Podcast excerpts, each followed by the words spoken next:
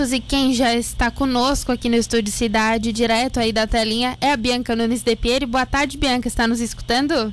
Boa tarde, tudo certo?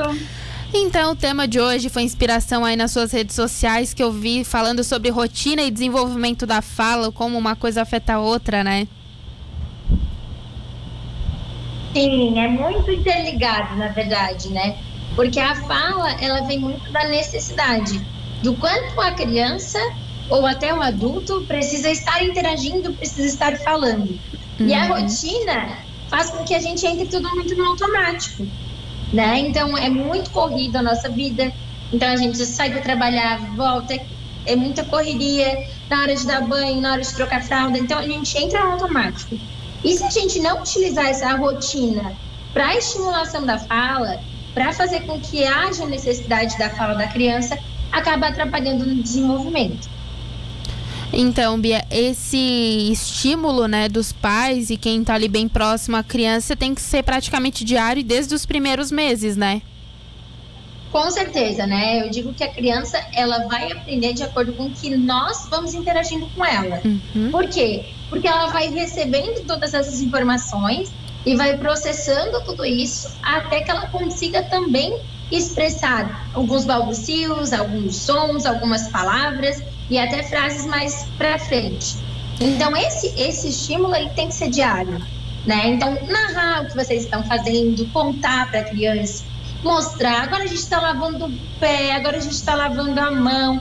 Vamos escovar o dente, né? E sempre conversar com a criança. O uhum. que que acontece muito na rotina do dia a dia?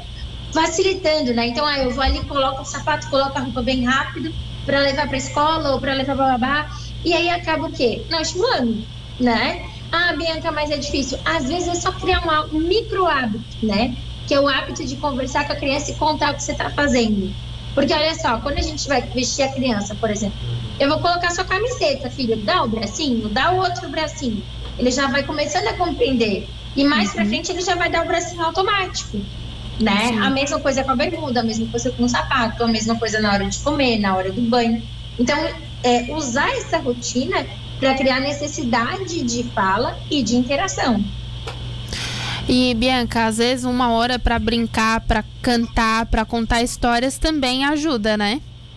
Sim, eu sempre digo que assim, para brincar com a criança, a gente não precisa ficar um período inteiro, né? Ah, vou ficar uma manhã inteira brincando com a criança, vou ficar uma tarde inteira brincando com a criança a gente sabe que muitas vezes isso é inviável, né? Vamos lidar com a realidade, às vezes é quase impossível. E aí eu digo para os pais, 15 a 20 minutinhos de qualidade, né? Então a gente tem que priorizar o quê? Qualidade dessa brincadeira. Sem interferência de televisão, televisão desligada, celular longe, né? Não precisa filmar, não precisa fazer nada. Vamos brincar com a criança. E brincar é a gente não ficar perguntando as coisas. Que cor é essa? Que animal é esse?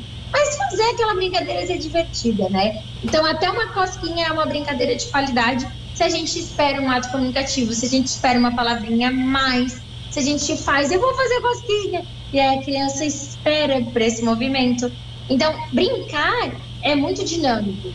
E aí, quanto mais dinâmico for e com mais qualidade, melhor. E Bianca, também dá para a gente pensar, né, usar a rotina a favor da, do desenvolvimento da fala dos pequenos ali na hora da alimentação, às vezes pedir para mostrar qual alimento é qual, acho que acredito que, que também ajude, né, com cor, com textura, com tudo mais. Sim, sim, sempre que a gente puder pedir para a criança e ela já conseguir fazer essa associação de nos mostrar Perfeito. A gente pode pedir para os animais, pode pedir para os alimentos, pode pedir para optar, né? Você quer o suco ou você quer o iogurte?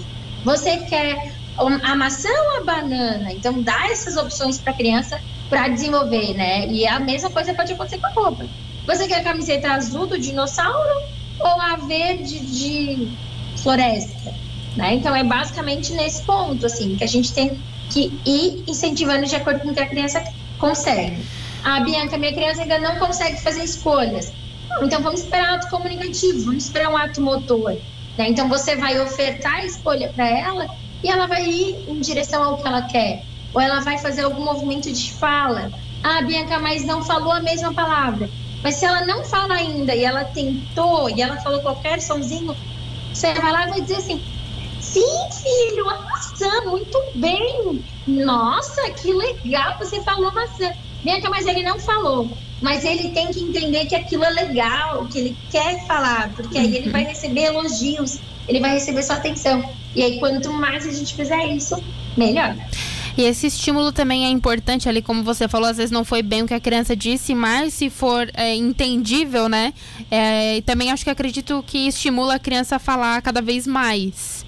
Que reprimir essa criança não Sim, ajuda nessa situação, né? Sim, é muita questão assim. Vamos lidar com a emoção positiva.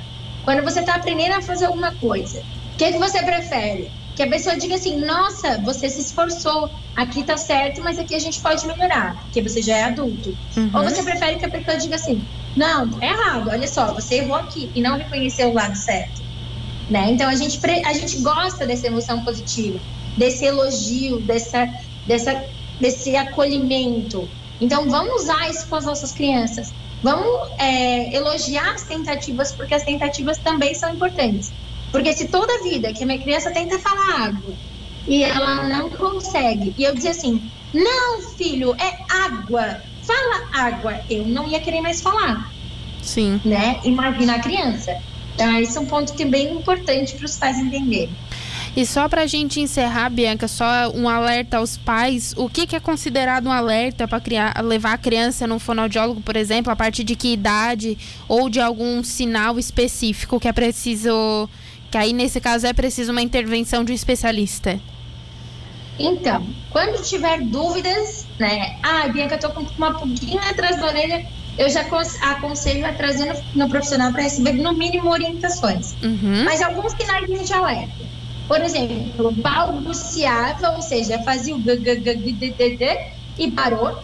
Isso é um grande sinal de alerta.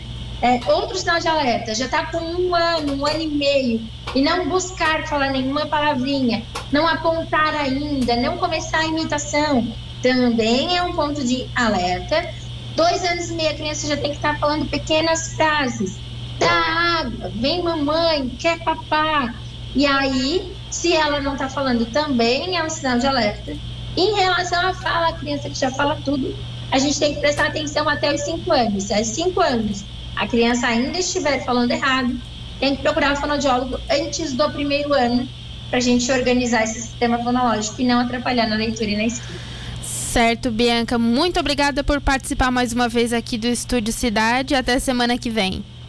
Até semana que vem. Tchau, tchau.